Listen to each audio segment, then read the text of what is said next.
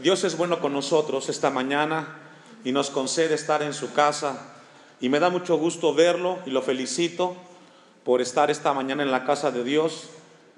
No sé si tuvo contratiempos para llegar, pero es una bendición que estemos en la casa de Dios, hermanos. Que Dios lo bendiga por estar aquí esta mañana. El tema de esta predicación, continuamos con esta carta de Pablo a los Corintios.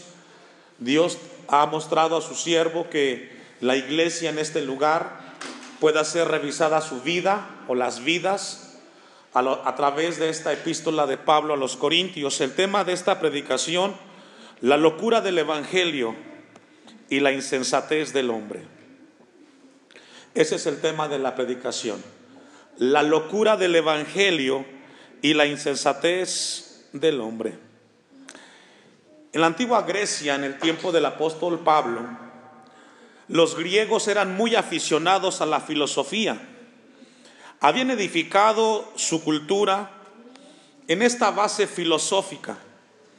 En el tiempo de Pablo había alrededor de 50 grupos o movimientos, los cuales competían por aceptación e influencia en la sociedad de Corinto y de Atenas.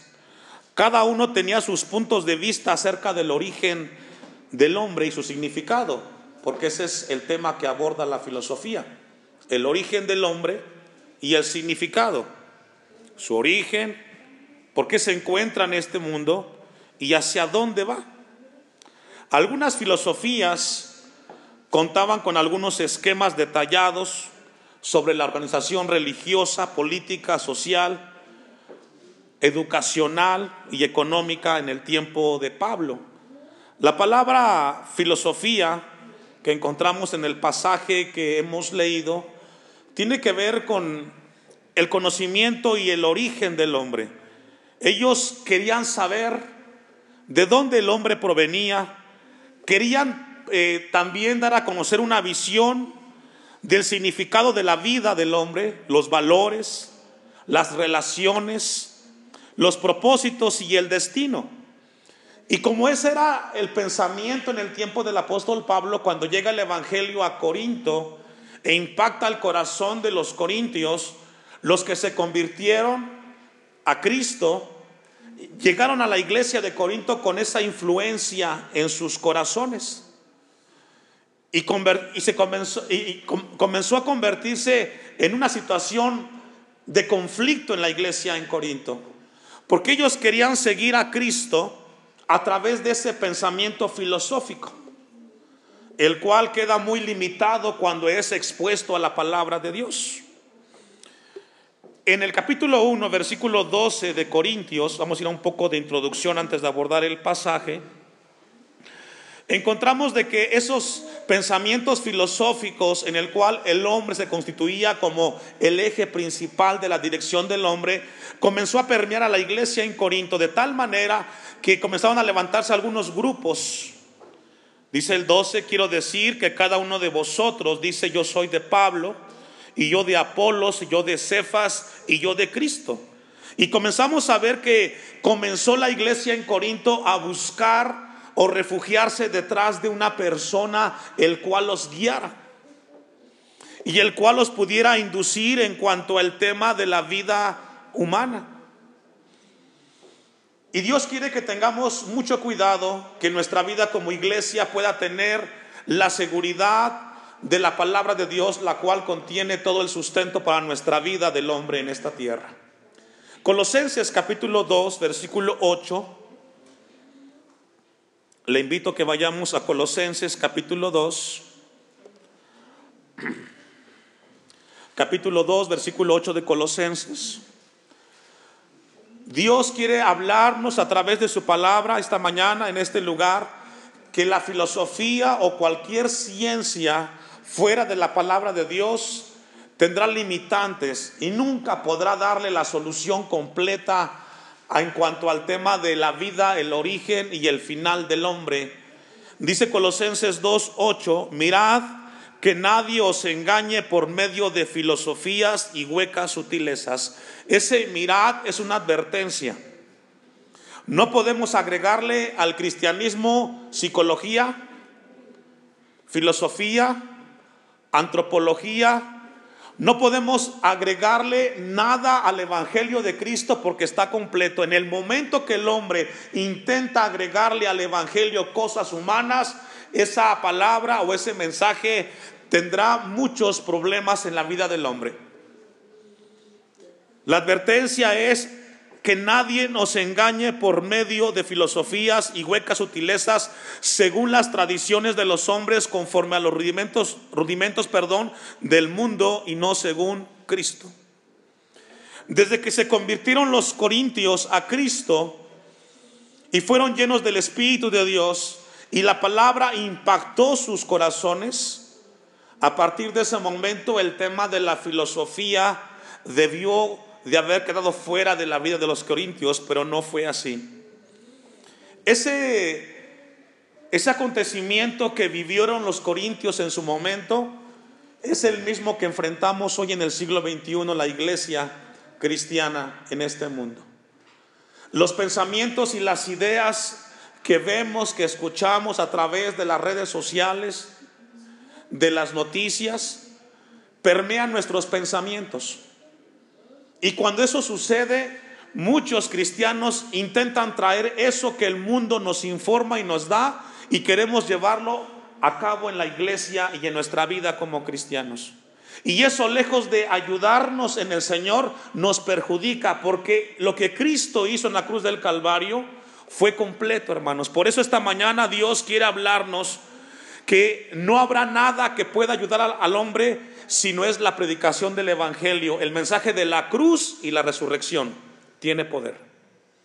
En la actualidad, como mundo contemporáneo, los hombres intelectuales han levantado algunos dioses, entre ellos la educación, y han colocado la educación como el elemento que pueda ayudar al hombre en su desarrollo y en su convivencia con los demás. La educación se ha convertido en un elemento a través de los tiempos para que el hombre quiera eh, desarrollar y pueda vivir una vida plena en esta tierra. Génesis capítulo 3, versículo 1.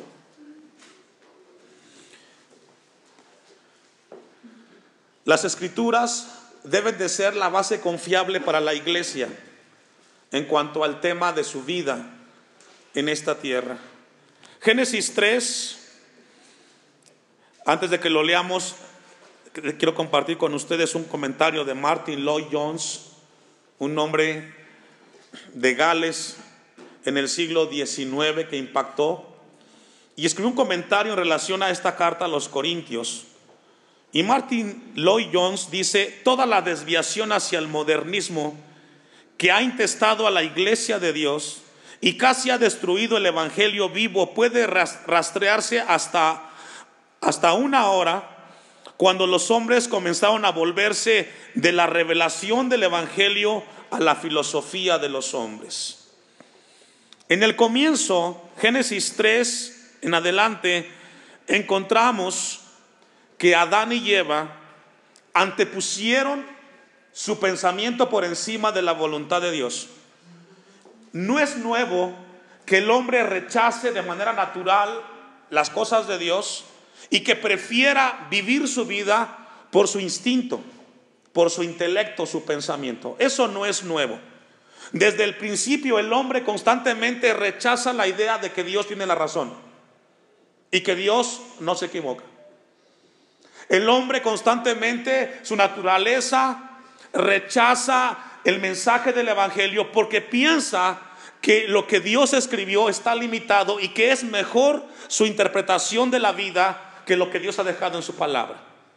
En Génesis 3 encontramos el momento en el cual Adán y Eva escuchan la voz de la serpiente, versículo 1, pero la serpiente era astuta, más que todos los animales del campo que Jehová Dios había hecho, la cual dijo a la mujer con que Dios os ha dicho y a partir de este momento encontramos que el hombre se encuentra con esa situación todo el tiempo.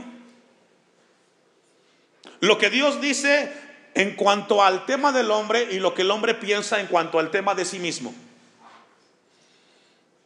La serpiente vino y infiltró una voz, una duda en el corazón de Adán y Eva. Y dice el versículo con que Dios os ha dicho, no comáis de todo árbol del huerto. Y la mujer respondió a la serpiente, del fruto de los árboles del huerto podemos comer, pero del fruto del árbol que está en medio del huerto, dijo Dios, no comeréis de él, ni le tocaréis para que no muráis. Entonces la serpiente dijo a la mujer que le dijo, no moriréis. Esto no sucede. Y es el origen donde el hombre quiere colocarse por encima de la voluntad de Dios. Y esto trae muchos problemas a la vida del hombre. La psicología es otra forma de la sabiduría innata que existe en el hombre, que contradice a la palabra de Dios, que intenta mejorar la vida a través de sus conocimientos, pero también sigue siendo filosofía la psicología.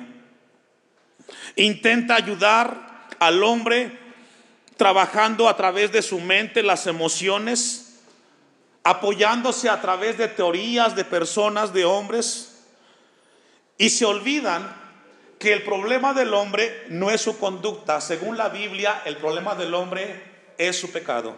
¿Qué es, hermanos? La psicología ataca constantemente al hombre y quiere atender en consecuencia de cómo se conduce. Sin embargo, la Biblia establece que el problema del hombre no es su conducta, el problema del hombre es lo que hay en su corazón que lo lleva a hacer lo que él hace. El borracho no es borracho porque toma, toma porque es borracho. Y esto es muy importante, hermanos. Cuando nosotros querramos maquillar el origen, la conducta del hombre, y dejar de lado que Dios establece que lo que hace que el hombre sea como es es el pecado, el hombre constantemente estará fallando en sus intentos para mejorar la vida del hombre. he en algunos momentos compartido con la iglesia esto. ¿Quién le enseña a los niños pequeñitos de un año, año y medio, a esconder las cosas que agarran? ¿Por qué los niños, desde que tienen esa capacidad de caminar y medio hablar, son egoístas, no quieren compartir sus juguetes? ¿Quién les enseña a los niños esto? Está en su corazón.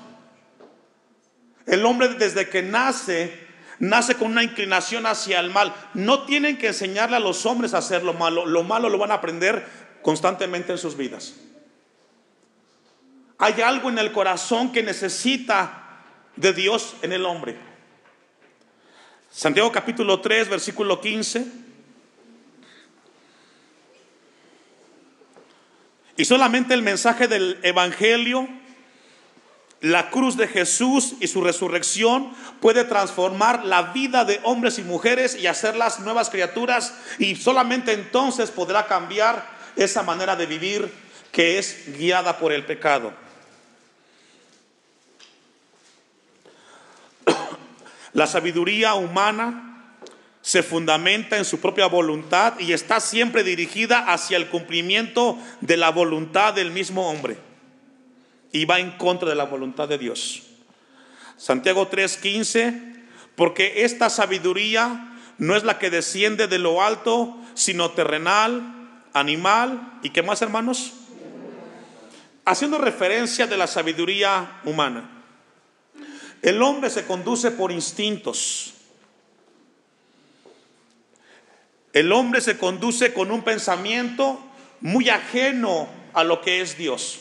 Por eso nunca tiene el impacto y nunca lo tendrá para cambiar personas o mejorar la vida del hombre. Hace un intento, pero solamente es eso. Aquí nos habla de una sabiduría terrenal, es decir, el pensamiento del hombre está ubicado solamente en las cosas terrenales, no le interesa la parte espiritual, no, no lo considera eh, beneficio. También dice que es animal, y así como podemos ver personas que son capaces de violar hombres a mujeres por instintos, no son capaces de sujetar esas emociones.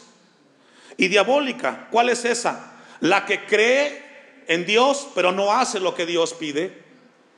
Por otra parte, el versículo 17 dice, pero la sabiduría que es de lo alto es primeramente, ¿cómo hermanos? Pura, pacífica, amable, benigna, llena de misericordia y de buenos frutos. Eso es la sabiduría de Dios. Su voluntad siempre traerá un consejo a la vida del hombre para que dé frutos. Y es ahí donde Dios quiere que descansemos nuestra vida como hombres en este lugar. Con esa introducción, vamos a ver esta mañana con la ayuda de Dios cinco razones por qué la sabiduría de Dios es superior a la sabiduría del hombre. Cinco razones. Número uno, su permanencia. Número dos, su poder. Número tres, su paradoja. Número cuatro, su propósito. Y número cinco, su presentación. Dice el versículo 18 de 1 los Corintios, capítulo 1, porque la palabra de la cruz es locura a los que se pierden, pero a los que se salvan, esto es a nosotros, es poder de qué hermanos? Para la gente que no conoce a Dios, para los intelectuales, es inaudito que escuchar el mensaje de la palabra de Dios pueda cambiar al ser humano. Algo tan sencillo pueda cambiar lo complejo del hombre. ¿Le parece fuera de lugar al hombre intelectual que Dios pueda transformar el corazón del hombre? Es inconcebible que el Dios creador haya venido a este mundo, se hizo hombre, fue a la cruz y resucitó. Eso le cuesta entender al hombre, pero aquellos que conocemos el poder de Dios, es una bendición muy grande el que nuestra vida haya sido impactada por el Evangelio. Lo que no pudo hacer el hombre, lo hizo Cristo. Nos hizo nuevas criaturas, con nuevos pensamientos y una nueva vida que glorifica al Dios creador. La palabra que encontramos aquí, porque la palabra, la palabra es logos, en el griego y habla del mensaje de la cruz. ¿Cuál es ese mensaje de la cruz? El mensaje que Jesús pagó el precio de nuestros pecados en la cruz del Calvario. Es la única manera como el pecado del hombre puede ser redimido. O era a través del, a través del sacrificio en la cruz del Calvario. Y luego Pablo comienza a decir en el texto 19, pues está escrito, destruiré eh, la sabiduría de los sabios y desecharé el entendimiento de los entendidos. Aquí Pablo hace referencia a Isaías 29, 14. Lo que le, le pido que me acompañe, perdón. Isaías 29, 14. Vamos a ver la primera razón y es la permanencia de la sabiduría de Dios. La permanencia. Y lo que quiere decir Primera los Corintios 1:19 es que la sabiduría de Dios es permanente y la de los hombres tiene limitantes. Isaías capítulo 29, versículo 14, dice el pasaje, por tanto, he aquí que nuevamente excitaré yo la admiración de este pueblo con un prodigio grande y espantoso porque perecerá la sabiduría de sus sabios y se desvanecerá la inteligencia de sus entendidos. Lo que está diciendo aquí la palabra de Dios es que en el tiempo del apóstol, del del profeta Isaías, iba, va a llegar el momento en el cual las filosofías humanas, los intentos de las ciencias humanas al final terminarán frente al mensaje del Evangelio. Es lo que quiere decir primero a los Corintios 1, 19, Isaías 29, 14. Si logramos ver, contundentemente dice, porque perecerá la sabiduría de sus sabios y se desvanecerá la inteligencia de sus entendidos, porque al final de los tiempos Jesucristo reinará por los siglos de los siglos y será Señor de señores. Y ningún pensamiento humano podrá estar por encima de Jesucristo. Eso dejará de existir. Toda la sabiduría humana se convertirá en cenizas frente al mensaje de Jesucristo que estará por los siglos de los siglos. Luego dice primero los Corintios 1:20, ¿dónde está el sabio? ¿Dónde está el escriba? ¿Dónde está el disputador de este siglo? Y aquí tal pareciera que Pablo es un poco sarcástico cuando hace estas preguntas. Lo que Pablo está preguntando en ese momento y que Dios quiere esta mañana que recordemos, ¿dónde están los intelectuales o inteligentes para las respuestas de los hombres? Cuando, cuanto más se acerca el hombre a alcanzar la paz en esta tierra, cuando está a punto de alcanzar que haya paz en la humanidad, algo sucede. El que estaba intentándolo murió y ya no alcanzó su propósito. Cuanto está más cerca de eliminar la pobreza, algo sucede y no se da. Cuando el hombre está a punto de alcanzar de que se acabe el hambre en la tierra, algo no se presta y no se da. ¿Se ha dado cuenta de eso? Tenemos, según la historia, 21 siglos después de Cristo. Y el tema de la pobreza sigue siendo tan latente como en antaño. El tema de la paz sigue siendo un tema a alcanzar por los hombres. Pregunta, ¿por qué el hombre en 21 siglos no ha alcanzado la paz en esta tierra? No es un tema que se ha intentado en el siglo XXI. Desde que tenemos razón los hombres, hemos intentado con este tema. Pregunta, ¿por qué no se alcanza la paz? ¿Por qué la pobreza sigue existiendo? ¿Por qué el hambre? ¿Por qué la inmoralidad con el paso del tiempo siempre se incrementa y nunca se acaba?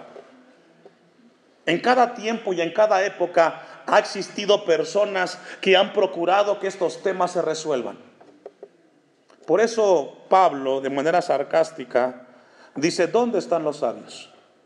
¿Dónde están los inteligentes del tema? ¿Qué han hecho en cuanto a esto? ¿Por qué no ha habido un cambio, una mejora en la vida del hombre?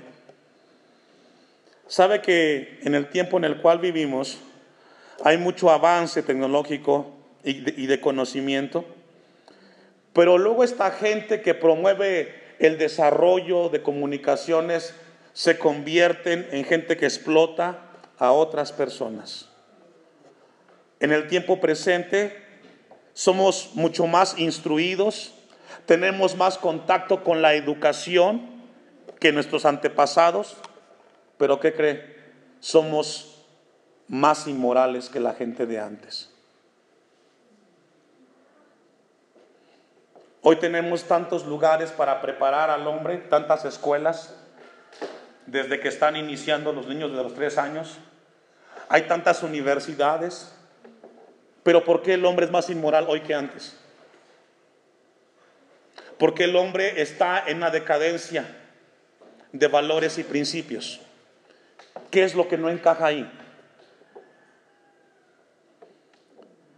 Tenemos psicología, tenemos educación, pero incrementa la delincuencia y las guerras. Los divorcios es un tema inminente. Prolifera el tema mejor de unión libre. ¿Por qué? ¿Por qué el ser humano en el tiempo presente tiene esta gran contradicción? Si hay tantos hombres con conocimientos, con buenas ideas, pero ¿por qué no se logra dar este esfuerzo que se intenta hacer? Porque solamente queda en eso, hermanos, en un esfuerzo. Isaías 19:12. Al preguntar Pablo por el sabio, está parafraseando Isaías 19:12.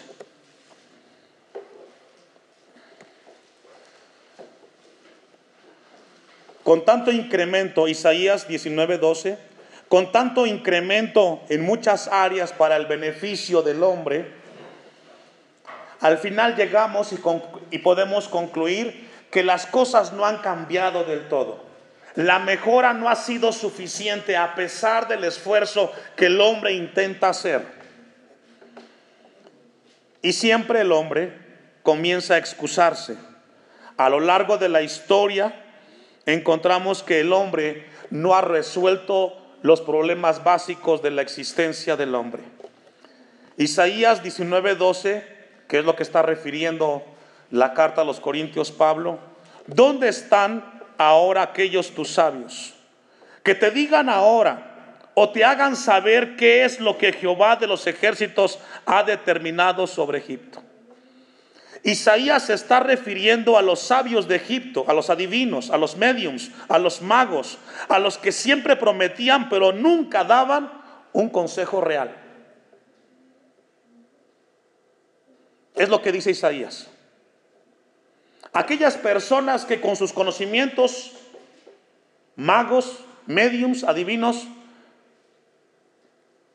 intentaban dar un buen consejo a Egipto en su momento pero que nunca cambió nada.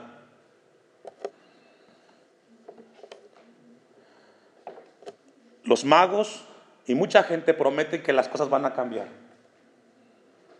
Pasarán los años y seguirá existiendo gente que se levante, nuevos intelectuales, y lleguen a presentarse frente a la sociedad y digan, si hacemos esto va a cambiar la gente.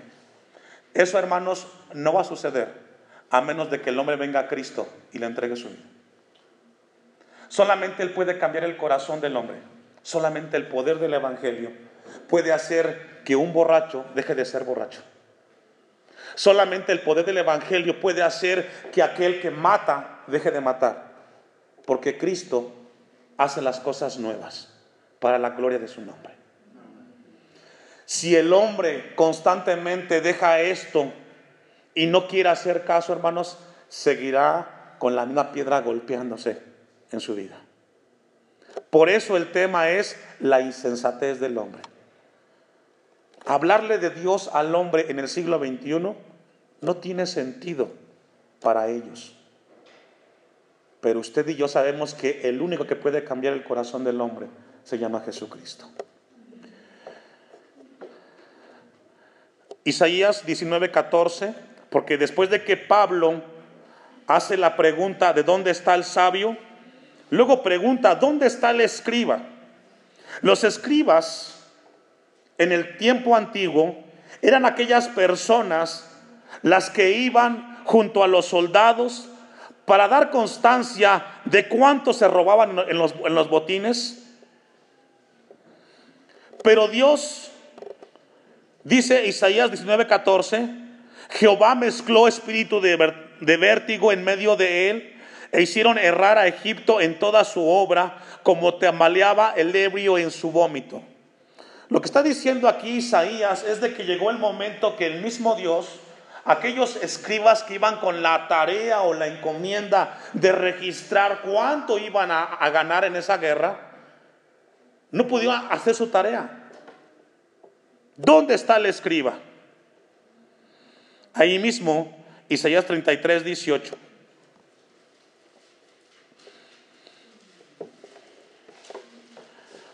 ¿Usted me alcanza?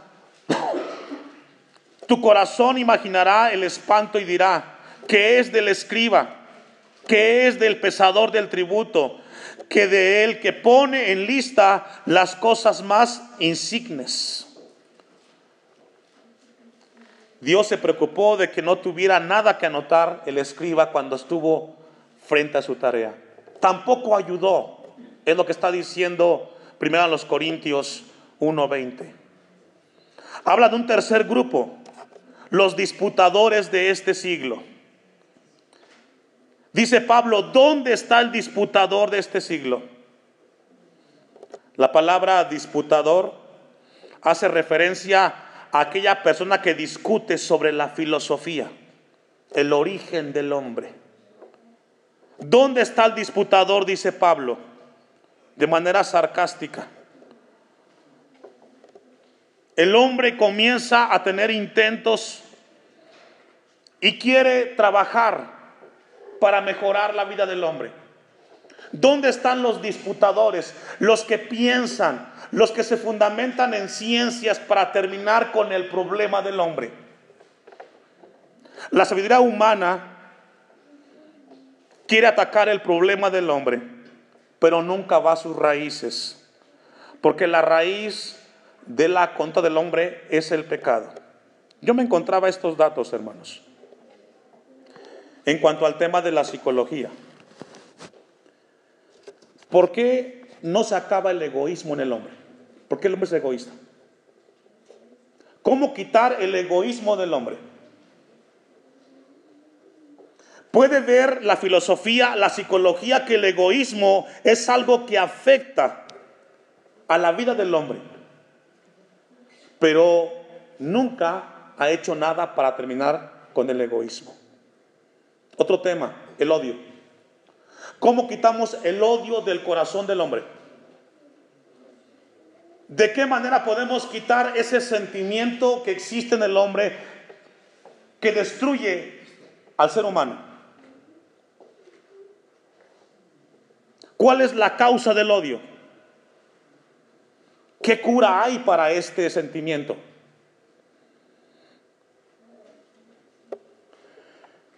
Y podemos ver el tema de la esperanza, de la paz, del gozo, cosas que el hombre no ha podido resolver, hermanos, y nunca podrá resolver, a menos que se atienda a las raíces.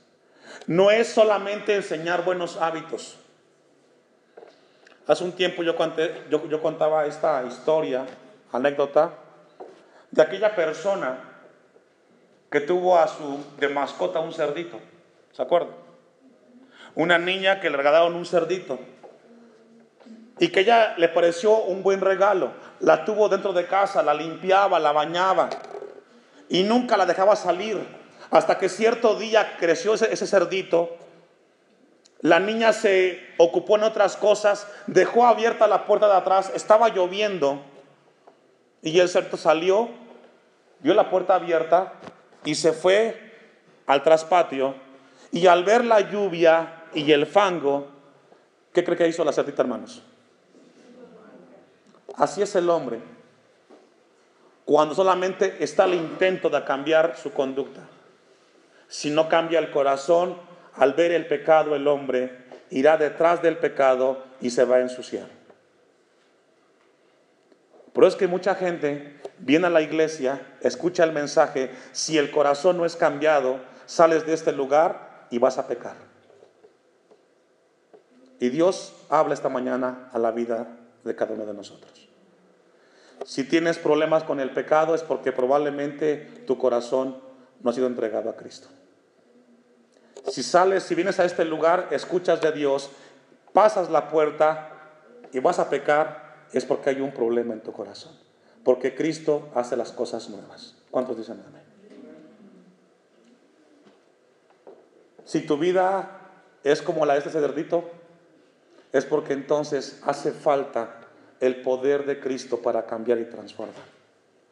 Por eso es que el hombre entra a las iglesias, sale como entró y regresa a su vida de pecado, porque no ha cambiado. Tenemos que ir a la cruz, pero para el hombre es insensatez ver que esa cruz y resurrección pueda cambiar el corazón del hombre. Vamos a ver la segunda razón. Vamos primero a los Corintios 1.21. Vamos avanzando. El poder de la sabiduría de Dios. Pues ya que en la sabiduría de Dios, el mundo no conoció a Dios mediante la sabiduría. Es decir, cuando se habla del mensaje, o sea, a la gente no le, no le cae el 20, perdón por la expresión, de que pueda cambiar el evangelio al ser humano. Simplemente no. Buscamos cualquier otra opción menos Cristo. ¿Cómo crees que Jesús en las escuelas? Olvídate. ¿Cómo crees que Cristo pueda hacer el cambio en la sociedad? Sería algo aberrante. Ese desprecio al Evangelio trae mucho daño al ser humano. Agradó a Dios salvar a los creyentes, ¿por qué hermanos? Tan sencillo como eso. Lo que puede cambiar la conducta del hombre y la raíz de esa conducta es el mensaje del Evangelio. Así de sencillo. El poder del Evangelio transforma al ser humano. Usted y yo somos muestra de eso, hermanos. Usted y yo somos un testimonio vivo de que Dios cambió nuestra vida para su gloria y para su honra. Y lo que no pudo hacer nuestros padres o la educación, lo hizo Cristo. Y gloria a Dios por ella. Porque los judíos, ¿qué piden hermanos? Señales. Y los griegos buscan, ¿qué hermanos? Sabiduría. Es decir, cuando los judíos piden señales y los griegos piden sabiduría, existe duda a lo que Dios puede hacer. Cuando alguien pide señales, como los judíos, lo que existe en esos hombres es la duda, el escepticismo de que Dios puede transformar las cosas. Esta mañana Dios quiere que se lleve la iglesia en su corazón. Si tú quieres ver vidas cambiadas, tendrá que ser a través de la predicación del Evangelio. Todo lo demás solo serán parches, intentos fallidos para cambiar al hombre en esta tierra. Solamente tiene Cristo el poder para transformar las cosas del hombre y hacerlas nuevas para su gloria y para su honra. Todo lo demás se quedará con intentos, solamente eso. Solamente revise la historia. ¿Cuánto hemos mejorado? Peleamos más que antes, aunque tenemos más comunicación con los celulares. Estamos tan cerca uno del otro que mejor le mando un mensaje que hablar con él.